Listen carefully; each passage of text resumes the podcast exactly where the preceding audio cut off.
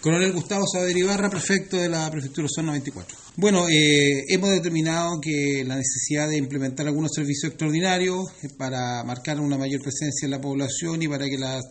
comunidad también se sienta tranquila y más segura, eh, sobre todo en este estado de pandemia, considerando que aún el toque de queda está vigente y que la gente como que percibe que esto no se cumple y no se fiscaliza, y sumado a algunos otros hechos puntuales se dispuso eh, realizar una ronda impacto a nivel local, a nivel de la ciudad de Osorno, pero específicamente en el sector de Rahue. Eh, hubo un servicio a cargo del comisario con mucho personal de ambas unidades, reforzando mayor presencia en la población, la cual nos tiene muy contentos y satisfechos por los resultados que se han obtenido. Dentro de estos resultados es importante señalar eh, que hubo 34 personas detenidas por la infracción al toque de queda, vale decir el artículo 318 del Código Penal, hubo una persona detenida por microtráfico de drogas eh, y otra persona también por desórdenes públicos y infracción al 318 juntamente con amenazar al personal de eh, carabineros. Hubo una importante cantidad de controles, más de 158 controles de, identidad y, aproximadamente 87 controles vehiculares. Eh, es importante señalar que este servicio se implementó a contar de las 20, o sea, de las 22 horas, vale decir, cuando ya está en vigencia el toque de queda. Eh, también hubo, una mayor presencia policial y, una mayor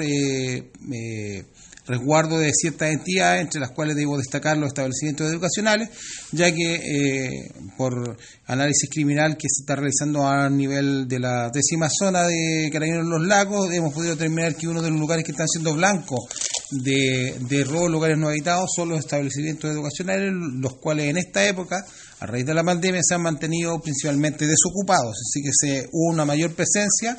respecto de esas situaciones. Y también eh, se cursaron 10 infracciones a personas que se encontraban ebrias en la vía pública en horario de toque de queda, que no obstante la detención se cursó la infracción, y también hubo un eh, decomiso de alcohol en un local de venta clandestina. Era un era una entidad eh, clandestina, vale decir, sin patente municipal, que no paga ningún derecho por ello, los cuales hacían delivery a domicilios que fue detectado a través de las redes sociales y los cuales mantenían alcohol para ser eh, vendido de manera ilegal a quienes lo eh, requerían eh, y hubo una importante cantidad de comiso de alcohol que tal vez se ha visto más común o, es de mayor frecuencia que la gente, que, algunas personas dediquen a realizar actividades ilícitas asociadas a la venta clandestina de alcohol a través de redes sociales,